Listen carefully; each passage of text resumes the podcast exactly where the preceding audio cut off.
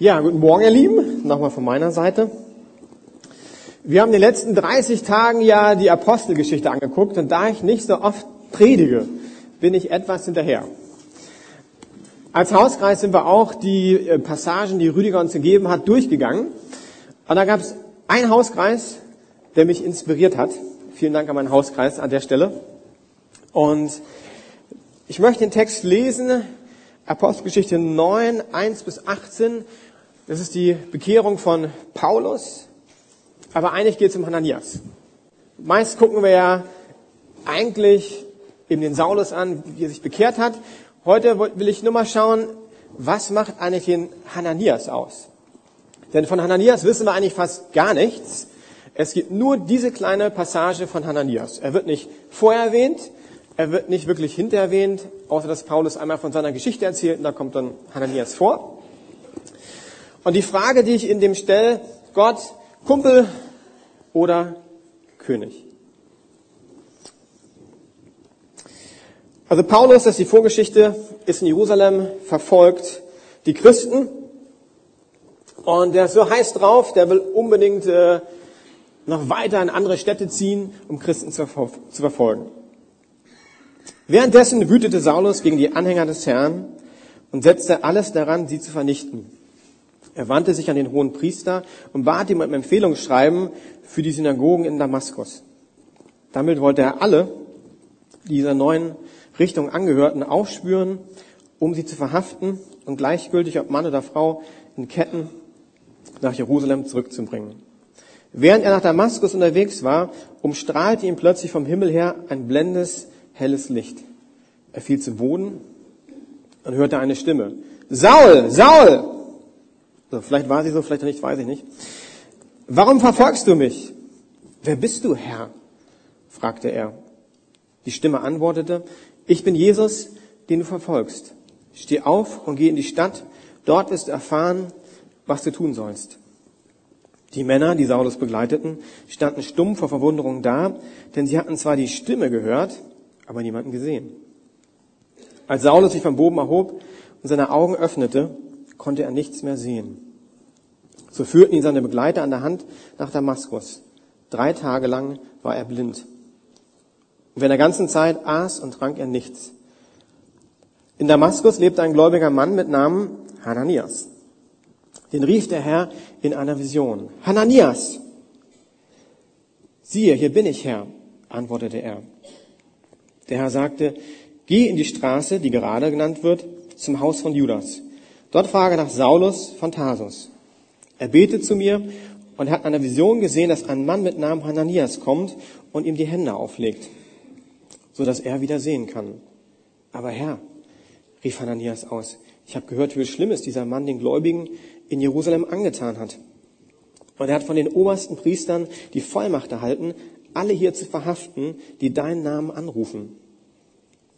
Doch der Herr erwiderte, geh und tu, was ich sage. Saulus ist mein auserwähltes Werkzeug. Er soll meine Botschaft den Völkern und Königen bringen und auch dem Volk Israel. Ich werde ihm zeigen, wie sehr er für meinen Namen leiden muss. Da machte Hananias sich auf den Weg und fand Saulus, legte ihm die Hände auf und sagte, Saul, Bruder, der Herr, der auf dem Weg erschienen ist, Jesus, der hat mich zu dir gesandt, damit du wieder sehen kannst und mit dem Heiligen Geist erfüllt wirst. Im gleichen Augenblick fiel Saulus wie Schuppen von den Augen und er konnte wieder sehen. Da stand er auf und ließ sich taufen. Ich möchte noch beten. Gott, ich danke dir für diese Geschichte. Und Hananias hat mich bewegt in der Vorbereitung. Ein, ein Mann, von dem wir relativ wenig wissen, der mal plötzlich auftaucht und eine der entscheidenden Personen in der Christenheit zum Glauben führt. Und ich möchte bitten, dass du uns die Augen öffnest und dass du zu uns redest. Amen. Eine ungewöhnliche Geschichte. Ich habe meiner Frau erzählt, welchen Text ich ausgewählt habe. Sie meinte, müsst ihr immer Texte nehmen von so außergewöhnlichen Geschichten. Äh, ich heile ein bisschen. Soll ich das andere Mikro lieber nehmen? Nee, ich frage den Techniker. Okay. Das machen wir mal. Besser? Ah, viel besser. Also, ich habe meiner Frau erzählt, welche Geschichte ich ausgewählt habe. Es ist gut, eine, eine Frau zu Hause zu haben. Auch eine weise Frau, die sagte mich, müsst ihr immer diese wilden Geschichten aus der Bibel nehmen. Die sind jetzt schwer in den Alltag zu übertragen. Und ich sagte, du hast recht. Ist ja eine weise Frau. Aber leider gibt es in der Bibel ganz viele wilde Geschichten. Und es werden scheinbar mehr die Geschichten erzählt, die irgendwie herausragen, als Paulus hatte einen Gedanken vom Herrn ging zu seiner Schwester und sagte ihr, ich soll dir weitergeben, dass Jesus dich sehr lieb hat. Wäre eine Möglichkeit, aber wir finden doch mehr irgendwie so dramatische Geschichten. Und ich glaube, wir können die auch gut runterbrechen auf die heutige Zeit. Und ich möchte anfangen mit euch mit einer Sache, die ich noch nie gemacht habe. Und zwar habe ich einfach mal verglichen, wie reagiert Paulus oder Saulus damals noch auf Gottes Reden und wie reagiert Hananias um einfach mal uns dieser Person zu nähern, wir schauen uns erst, ja, muss schon einen weiter. Wir haben heute jemanden, der zum ersten Mal am Beamer ist. Das ist total super. Ähm, genau, wir schauen uns erstmal Saulus an. Ähm, ein Licht und eine Stimme vom Himmel. Und Gott sagt, Saulus, Saulus, warum verfolgst du mich? Wie antwortet Saulus? Kommen wir später noch drauf zu sprechen. Das ist nämlich interessant. Wer bist du, Herr? Ich bin Jesus, den du verfolgst. Steh auf und geh in die Stadt. Dort wirst du erfahren, was du tun sollst. Stille. Gespräch zu Ende. Saulus ist plötzlich blind und geht nach Damaskus. Ich merke hier erstmal, boah, also so viel von Beziehung ist ja noch nicht zu spüren zwischen Gott und Saulus, Paulus. Ist doch eher irgendwie so eine Konfrontation, stelle ich fest. Irgendwie Gott kommt rein, Paulus, bups, Gott, zack, ab nach Damaskus, Geschichte zu Ende. Und dann schaue ich mir den Hananias an. Eigentlich relativ ähnlich. Er hat eine Vision, kommt übrigens häufig vor, stelle ich fest, nachdem ich die Apostelgeschichte in Ruhe nochmal gelesen habe, dass die Leute Visionen haben. Äh, ich hatte noch keine, von der kann ich euch nicht beschreiben, wie es war, aber er hatte sie auf jeden Fall, hörte eine Stimme. Und relativ einfach sagte Gott, Hananias. Und Hananias antwortet, siehe, hier bin ich, Herr. Und Gott sagt, geh in die Straße, die gerade genannt wird, zum Haus von Judas. Dort fragt nach Saulus von Tarsus. Er betet zu mir und er hat eine Vision gesehen, dass ein Mann mit Namen Hananias kommt und ihm die Hände auflegt, sodass er wieder sehen kann. Im Kontrast zu Saulus haben wir jetzt keine Stille, sondern Hanias scheint die Stimme von Gott zu kennen. Er ist auch nicht überrascht. Ich habe überlegt, und haben wir im Hauskreis auch darüber gesprochen, also ich wäre erstmal überrascht, wenn Gott mir sagen würde, pass auf, Klaus, also du gehst jetzt in die Lietzenburger Straße 53. Äh, Gibt es die überhaupt? Äh, und dort ist ein Typ, der heißt so und so und der hat das und das Problem und dem legt die Hände auf. Ey, meine Reaktion wäre erstmal, Gott, bist du es wirklich? Alles klar? Äh, aber der Hananias, der war scheinbar Gottes Reden gewöhnt. Sagt, siehe, hier bin ich Herr. Und dann antwortet er, irgendwie als ob Gott neben ihm ist. Ja, es ist wie ein persönliches Gespräch, habe ich empfunden. Aber Herr rief Hananias aus. Ich habe gehört, wie viel Schlimmes dieser Mann den Gläubigen in Jerusalem angetan hat. Und er hat von den obersten Priestern die Vollmacht erhalten, alle hier zu verhaften, die deinen Namen anrufen. Also sie gehen ins Gespräch. Und Gott reagiert auf Ananias und sagt, geh und tu, was ich sage. Ziemlich straight, straight dachte ich. Geh und tu, was ich sage. Mach dir keine Sorgen, will ich noch hinzufügen. Saulus ist mein auserwähltes Werkzeug. Er soll meine Botschaft von den Völkern und Königen bringen und auch dem Volk Israel. Ich werde ihm zeigen, wie sehr er für meinen Namen leiden muss. Und dann, wie reagiert Hananias? Da machte sich Hananias auf den Weg und fand Saulus. Mir hat die Geschichte geholfen, erstmal um Hananias zu nähern. Wer ist dieser Typ? Scheinbar ist er jemand, der wirklich Gott kennt. Er kennt Gottes Stimme. Äh, er weiß, Gott ist gut. Er muss keine Angst haben. Das haben wir auch öfters, wenn Gott irgendwie kommt in, in Herrlichkeit, dann erstmal Angst, Furcht. Das war Hananias nicht zu spüren. Er hat scheinbar eine eine Beziehung zu Gott, er kann Gott einschätzen. Aber auch, Gott kennt Hananias. Ich weiß nicht, ob ihr darüber mal nachgedacht habt. Ne? Gott ist mit ihm im Gespräch. Gott weiß, Hananias ist vertrauenswürdig. Und Gott vertraut ihm eine der wichtigsten Aufgaben der Kirchengeschichte an. Wie sieht denn das bei dir aus? Glaubst du, Gott würde dir einen wichtigen Auftrag anvertrauen? Ich muss erst mal zögern, als ich mir die Frage gestellt habe, weil scheinbar, also kennt eben Hananias Gott, aber Gott kennt auch Hananias und weiß, wenn ich dem den Auftrag gebe, auch wenn er ein bisschen kompliziert und ungewöhnlich ist, der macht den.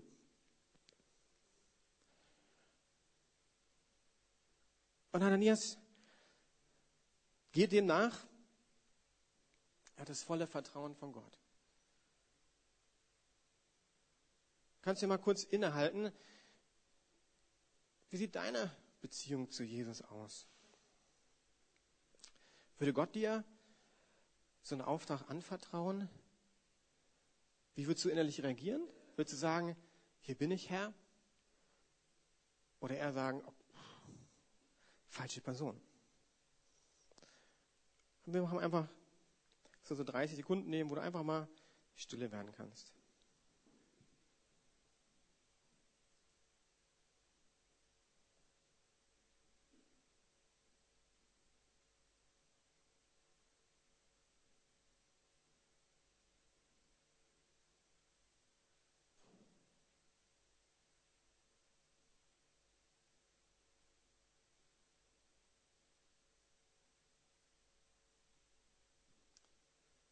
Ich finde die Frage interessant. Würde Gott mich fragen. Aber vielleicht muss man vorher noch die Frage stellen, kennst du denn Gottes Stimme? Im Teenie-Glaubenskurs, das ist unsere Form von Konformantenunterricht, stelle ich oftmals, eigentlich jedes Mal eine Frage, habt ihr schon mal Gottes Stimme gehört? So, jetzt müssen alle Eltern mal auf, äh, aufpassen.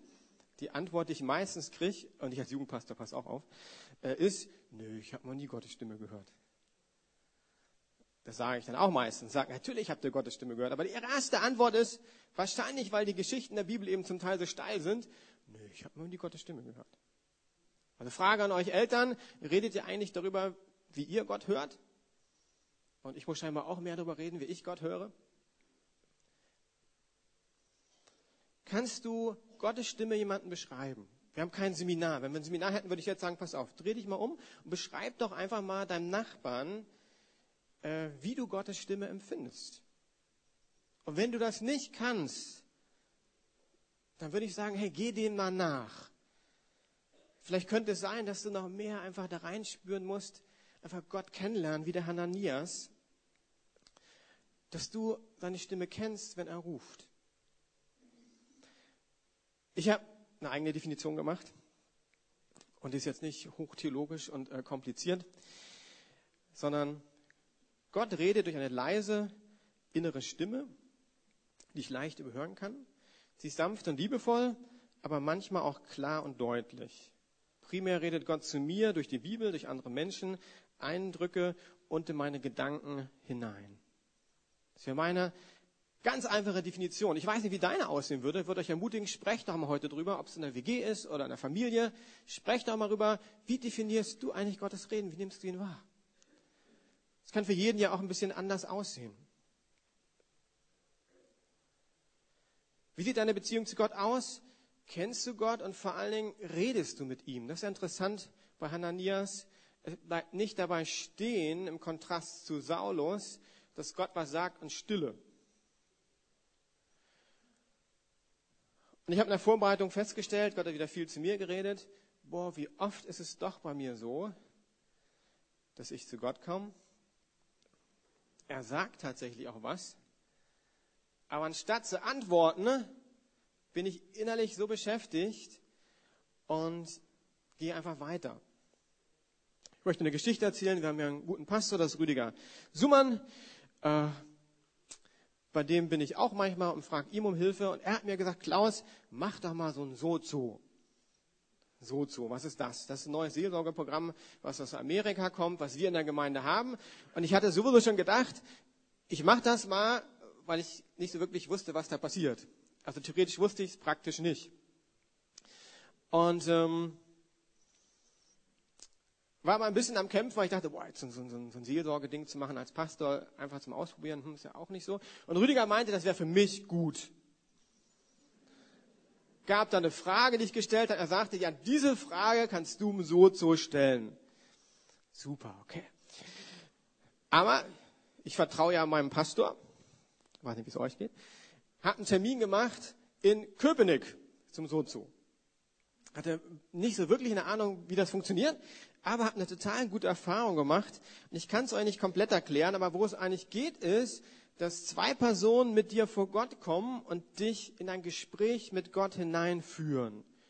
Also normalerweise kenne ich so als Seelsorge, dass äh, man redet und irgendwie hören die Leute auch und dann betet man zum Schluss.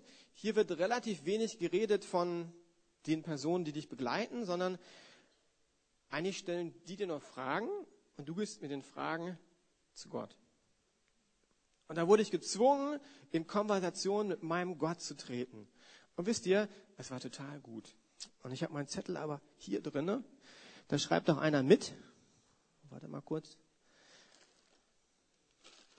Und den Zettel habe ich mitgebracht, aber nicht rausgeholt. Man kriegt zum Ende so einen Zettel. Also das ist kein Werbeblock wie Sutzo, aber äh, passend zum Thema. Was ich gemerkt habe, es ist ein Riesenunterschied, ob jetzt Rüdiger mir was sagt oder ich ins Gespräch mit Gott komme und empfinde, Gott redet zu mir. Und das war, war gar nicht jetzt so spektakulär. Gott sagt, du brauchst nicht um Liebe zu kämpfen, sie ist da. Das ist gut. Das habe ich jetzt alles gehört. Ne? Also nichts kam von, von den anderen oder so, ne? sondern die haben immer Fragen gestellt und gesagt, jetzt frag doch mal Gott, Jesus, Heiligen Geist, was er sagen möchte in die Situation hinein. Da hatte ich ein Bild vom Lichtkegel, der um mich wirbelt. Gott der Vater spricht mir zu, dass er sich um mich sorgt. Und noch ein paar andere Sachen, die ich euch nicht mitteile. Und ich habe gemerkt, wie gut es mir getan hat, mich darauf einzulassen. Das Ding ging auch eineinhalb Stunden, muss ich dir verraten. Ich war hinterher erstaunt und dachte, oh, fast zwei Stunden rum. Und die ganze Zeit war ich nur dabei, Fragen zu stellen, zu hören. Dann haben die noch eine Frage gestellt, wieder zu hören. Aber hey, wie gut ist das, in Konversation mit Gott zu kommen? Und wir haben ja jetzt Advent. Ich werde immer wieder Brücken bauen äh, zum, zum Advent, hoffe ich zumindest. Und eigentlich heißt Advent ja ankommen nicht shoppen äh, und schmücken zuallererst, sondern genau, es gibt nicht so viele Folien, aber du bist genau richtig. Sondern zuallererst hat Advent zu Gott kommen, ankommen, zur Ruhe kommen, hören. Und ich möchte dich total ermutigen, wie ich das so erlebt habe, einfach mal hinzuhören, was Gott dir sagen möchte. Ich habe auch schon ein Schreibgespräch gemacht, ist auch ein Tipp von mir, einfach ein Gebet aufzuschreiben. Es ist erstaunlich, wenn du Gott eine Frage stellst und dann innehältst, bin ich relativ überzeugt, er wird dir Gedanken geben, die kannst du aufschreiben, dann nicht innehalten, sondern gucken, was ist deine Reaktion auf diesen Gedanken. Und dann kannst du so ein Schreibgespräch, nennt man das mit Gott, machen. Äh, vielleicht bist du auch hier, sagst du, kennst das gar nicht wir sind ja aus unterschiedlichen Hintergründen, ne? dann will ich dich stark ermutigen, wenn du nicht kennst, Gott zu dir redest und du mit ihm redest und das eine Konversation wird, dann ist es total schade, weil das eigentlich Gottes Plan von Anfang an. Wir haben ja auch hier viele Leute, die sind schon länger Christen. Darf ich noch eine Frage stellen? Wann hast du zuletzt seine Stimme gehört? Einfach mal ehrlich werden. Ey, wann hast du zuletzt seine Stimme gehört? Das hoffe ich, dass du sie jeden Tag hörst. Aber ich weiß, manchmal können wir ganz schön busy sein. Ähm, und ich glaube, was auch cool ist, wenn wir Momente haben, wo wir wirklich merken, Gott redet, redet zu uns. Das hat manchmal mit Zeit zu tun. Ich habe auch überlegt, habe ich solche Momente gehabt in den letzten Wochen. Und jetzt kommt das Bild, aber unser Beamer ist wirklich schlecht, stelle ich fest. Ich habe stille Zeit gemacht in meinem Büro. Das ist da oben. Da waren viele von euch noch nicht. Ihr könnt gerne kommen. Wenn ich Zeit mache, sitze ich oftmals in diesem Stuhl und gucke aus dem Fenster Richtung CVM. Neulich saß ich da und seht's nur so schemenhaft. Die Sonne fiel voll aufs Nachbarhaus und es erschien ein Kreuz. Und das Kreuz, also da drüben im Nachbarhaus in den Fenstern, und es reflektierte durch meine Fenster genau in mein Gesicht hinein.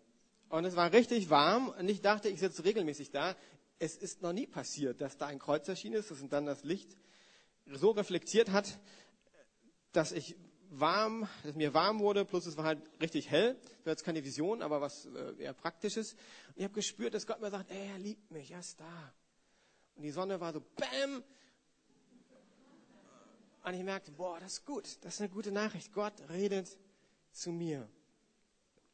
Als Hauskreis letzte Woche hatten wir eine Person, äh, der ging es nicht so gut, was Herr Henninger auch sagte, es geht nicht immer allen gut.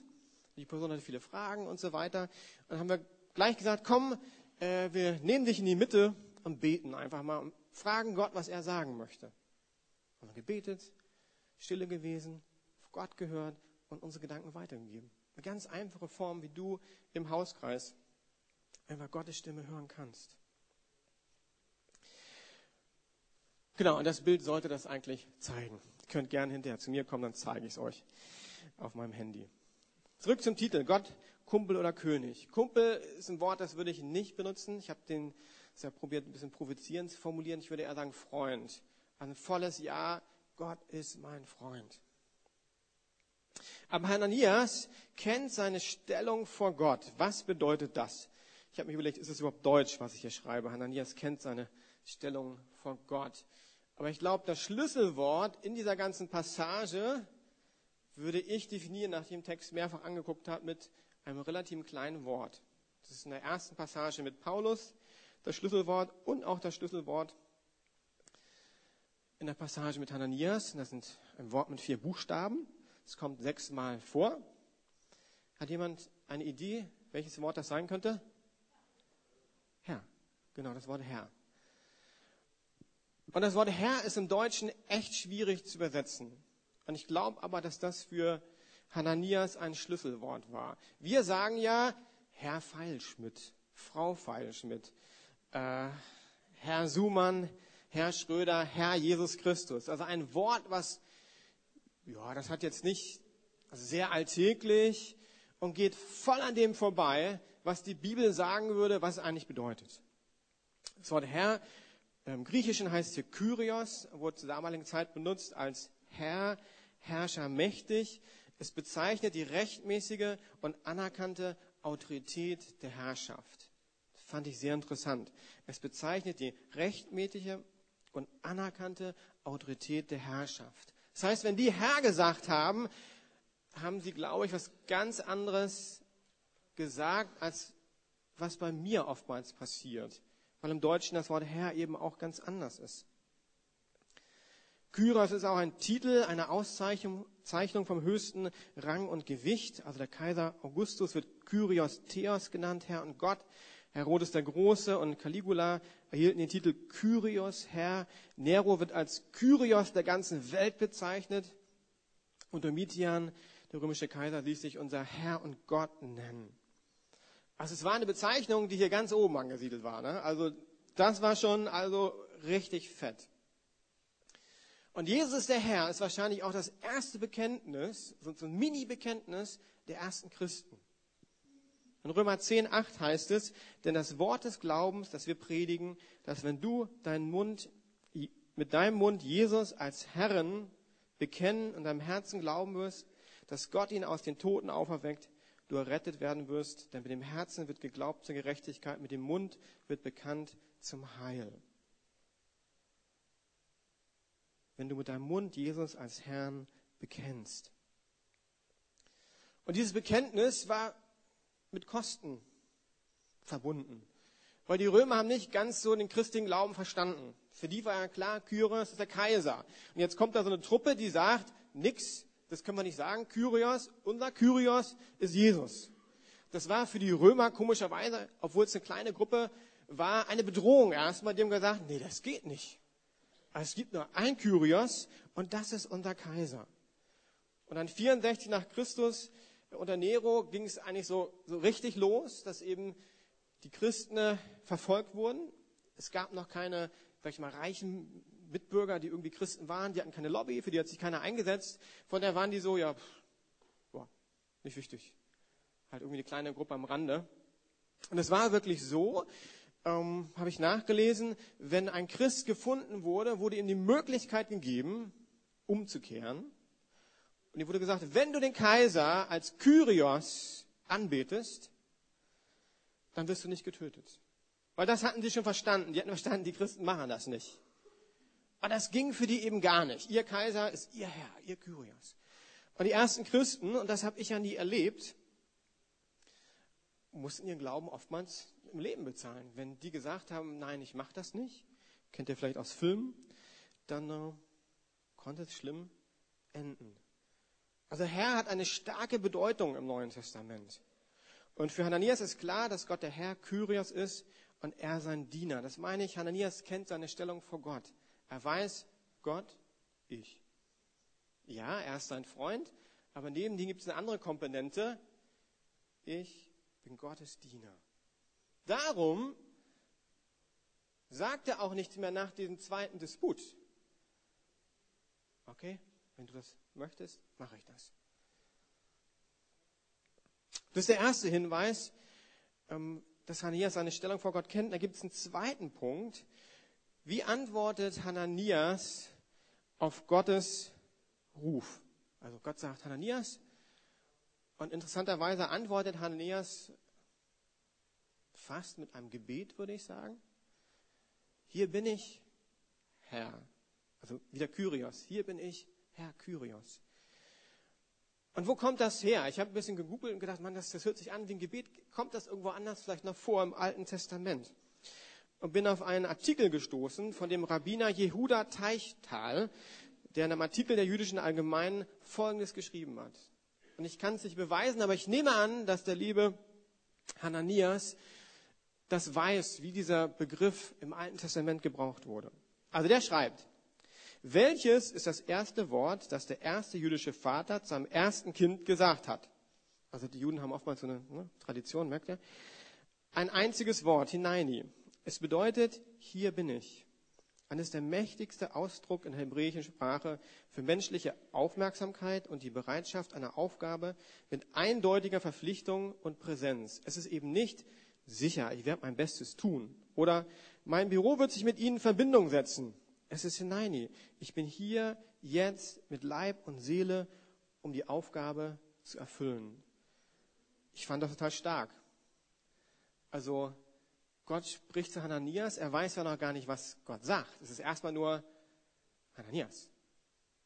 Und seine Herzenshaltung ist, ich bin hier jetzt mit Leib und Seele, um die Aufgabe zu erfüllen. Boah, das hat mich erstmal getroffen, auch überführt, weil ich mit Gott rede, ist das nicht oftmals die Herzenshaltung, die ich habe. Und dann merke ich, der Hananias, der hat eine Intensität mit Gott gehabt, die ich vielleicht äh, noch mehr entdecken muss. Also für Anias war klar, Gott ist mein Freund, aber er ist auch Autorität. Er ist mein Herr, er ist mein König. Im Hauskreis fiel auch eine Frage, und jetzt komme ich kurz mal zu Saulus oder Paulus wieder. Warum hat der denn so mit fliegenden Fahnen die Seiten gewechselt? Habt ihr euch die Frage auch schon mal gestellt? Also, da verfolgt er die Christen, hat er seine Begegnung. Man könnte ja meinen, jetzt studiert er erstmal ein paar Monate oder ähnliches. Aber nein, nachdem er wieder sehen kann, geht er sofort in den Tempel und überzeugt die Juden, dass Jesus der Herr ist. Sag mal, wie kann das denn sein, dass jemand innerhalb von ein paar Tagen, und, und Paulus war ja nicht irgendjemand, ne, der war ja schon, also von seiner Persönlichkeit, ich würde sagen, dominant. So einer dreht sich eigentlich nicht innerhalb von kurzer Zeit um. Also es braucht schon ein bisschen so ein, weiß nicht, ob ihr einen familiendominanten Typ habt. Wenn die eine Meinung vertreten, sind die schwer zu überzeugen. Kennt ihr so jemanden bei euch in der Familie? Ja, ich. Mich gibt's ja bei uns in der Familie. Ich bin der Dominante bei uns. Okay, hier kommt, was ich total cool fand. Was fragt denn Paulus, als Jesus zu ihm redet? Wer bist du? Herr. Kyrios. Wer bist du, allerhöchste Macht? Also interessant, die Frage, die er stellt, ist, also hier ist die höchste Macht am Werk, die höchste Instanz. Wer bist du? Was sagt Jesus? Jesus sagt, das muss ich kurz hier mal scrollen. Ich bin Jesus, ich füge mal ein, der Herr, den du verfolgst. Und in dem Moment war die Herrschaftsfrage geklärt für Paulus. Er sagt, wer bist du? Der Höchste. Ich bin Jesus. Und da hat es Klick gemacht, glaube ich, bei Paulus, weil er das verstanden hat. Er geht nach Damaskus, wird geheilt und fängt an zu predigen. Das war das Schlüsselerlebnis für Paulus. Er sieht den Verfluchten in der Herrlichkeit Gottes. Er sieht, dass Jesus Herrscher ist. Auf einmal kann Paulus alles einordnen. Jesus ist der verheißene Messias. Der Gekreuzigte ist der Auferstandene. Er ist Herr. Und das ist auch eines der Themen, die Paulus immer wieder aufgreift. Christus Jesus als Herrn zu verkündigen. Ich merke als eher jüngere Person, wenn ich zumindest diesen Blog angucke, dieses Wort Herr, Herrscher, habe ich, also kann ich schwer greifen. Wir haben ja viele Lieder, ne, die wir singen, haben wir übrigens heute auch gesungen. Ne, der Herr der Herrlichkeit kommt. Wenn ich der Herr höre, verbinde ich nicht das, was Hananias verbunden hat mit diesem Wort. Andrew Murray schreibt, es gibt Menschen, die Christus als Priester zur Versöhnung ihrer Sünden annehmen, sich aber nicht seiner Königsherrschaft unterwerfen. Sie denken nie daran, ihren Willen voll und ganz für ihn aufzugeben. Sie kommen zu Christus, um glücklich zu werden, nicht heilig. Sie vertrauen auf das Werk, das er für sie, nicht die, vollbracht hat. Sie liefern sich ihm nicht aus für das Werk, das er in ihnen vollbringen möchte. Christsein bedeutet, Jesus als Kyrios anzuerkennen. Und da, wenn wir uns äh, für Jesus entscheiden, oftmals nicht so hohe Kosten haben, glaube ich, müssen wir das neu angucken. Also welche Kosten habe ich in meinem Leben für Jesus getragen? Relativ wenig. Ich bin in einer sehr liberalen äh, Umgebung aufgewachsen. In meiner Klasse gab es vielleicht mal einen Witz, aber sonst nicht. Also da gab es wenig jetzt, ich wurde nicht gemobbt oder irgendwas. Und für die damaligen Christen war ihm klar, wenn ich Christ werde, dann hat das Auswirkungen. Wir hatten hier die Community Week, eine Woche des gemeinsamen Lebens. Äh, Anfang der Sommerferien hatten ein paar Gäste, die Flüchtlinge waren aus Afghanistan. Die haben hier gepennt und alles mitgemacht. Und ich habe später mit der Betreuerin geredet, die auch Christ ist. Die sagte, Klaus, weißt du, was das für sie bedeutet, in eine Kirche zu gehen, da zu übernachten? Ich dachte erst so, naja, ich meine, wir haben ja viel auf Freizeitprogramm gemacht, haben auch geistiges Programm gemacht. Und sie hat gesagt, Klaus, alleine in eine Kirche zu gehen, ist für die oh, ein echter Schritt. Die haben teilweise hier eine Woche übernachtet. Klaus hat sie gesagt, wenn die sich entscheiden, dann wird in Afghanistan richtig was losgehen. Also bevor die sich entscheiden, ist das halt klar. Also die Herrschaft ist geklärt, sonst wäre die nicht Christ.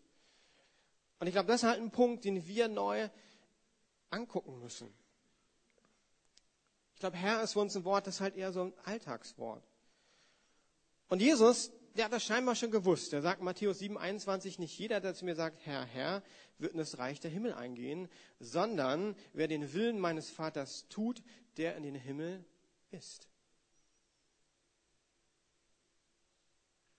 Also Jesus weiß schon, ja, ja, das wird irgendwie nicht jeder verstehen, äh, aber nicht jeder, der eben Herr sagt, wird deshalb in den Himmel kommen, sondern es muss sich irgendwie zeigen.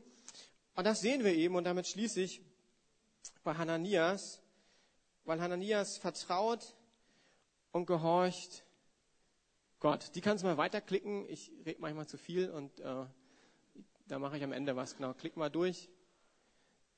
Perfekt. Und noch eine weiter. Genau. Ich habe ein Bild von Hananias gesucht, keins gefunden. Aber zumindest habe ich eins gefunden von einem Typen, der ähnlich wie Hananias ist. Das ist der liebe Noah auf der Arche. Äh, auch ein Typ, und von denen finden wir ganz viele in der Bibel, der einfach das verstanden hatte. Gott ist der Herr, ich bin Nachfolger, Gott redet Arche, ich baue eine Arche. Sehr verrückte Geschichte, noch verrückter als die von Hananias. Bei Hananias müssen wir auch wissen, das sagt er auch in seinem Zielgespräch mit Gott, äh, wenn der sich nicht verändert hat, das ist ja zwischen den Zeilen zu lesen, könnte das mir den Kopf kosten.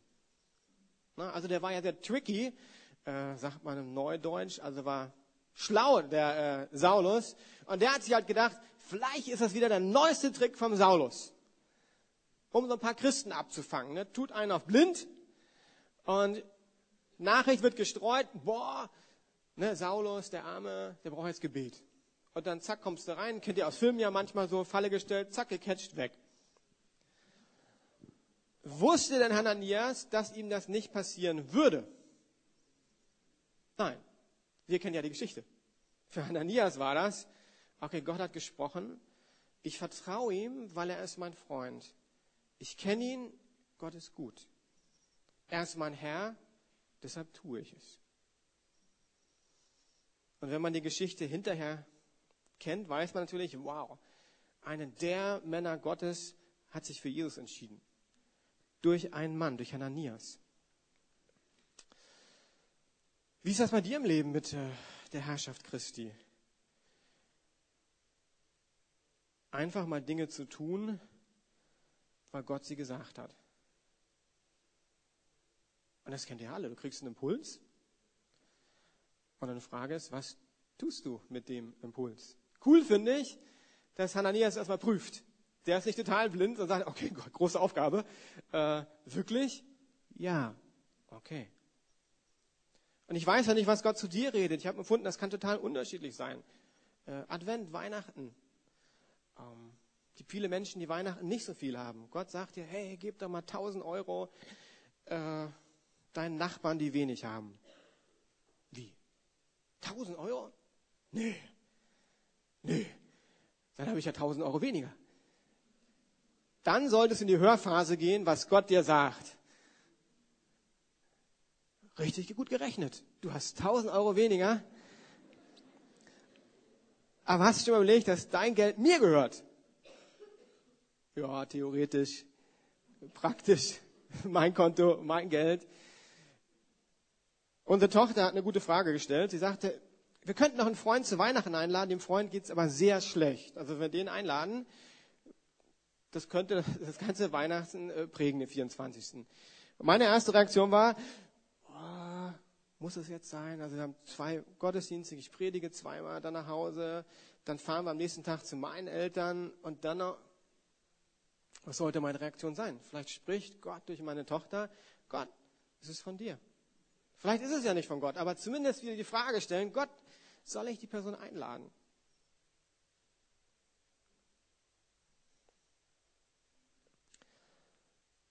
Ich glaube, oftmals geht es auch um Zeit einfach.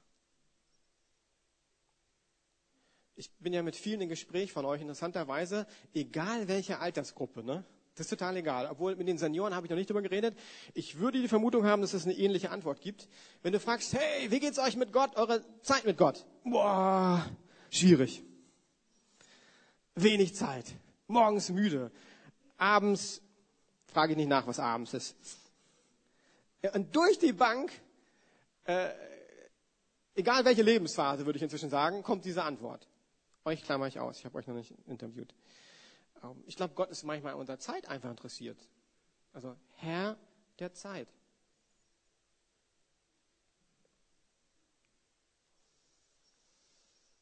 Mein letztes Bild ist, äh, da komme ich zurück zur, ah, genau, Frage.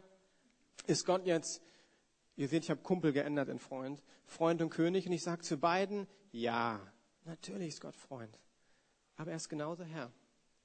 Und das ist ein bisschen so wie, noch ein Bild habe ich, wie ein Adler. Ich habe einen Adler probiert zu finden, der einen Flügel gebrochen hat. War schwierig. Keinen gefunden. Aber ich glaube, und würde ich ermutigen, Adventszeit, lest doch einfach mal die Adventsgeschichte. Habe ich in der Vorbereitung gemacht, weil ich dachte, ich muss eine Brücke zum Advent bauen. Und habe ich festgestellt, die Leute, die wir erleben in der Geschichte vor Jesu Geburt, das waren alles so Typen, die gehört haben, die nachgefolgt sind. Und da ist was richtig Gutes bei rausgekommen. Und da kannst du Zacharias und Elisabeth angucken, oder Simeon, oder Hannah, oder Maria, oder Josef. Und du wirst diese Aspekte finden, dass sie den Herrn hören, dass sie wissen, wer Gott ist und ihm nachfolgen, ihm gehorchen. Und ich glaube, die Kraft kommt dann, wenn beide Flügel aktiv sind. Adler, das ist ein cooles Bild. Das heißt, wenn du weißt, Gott ist mein Freund, vielleicht bist du hier und hast das nie erlebt. Bist auf der anderen Seite, ja, Gott ist der Herr. Das ist keine gute Nachricht.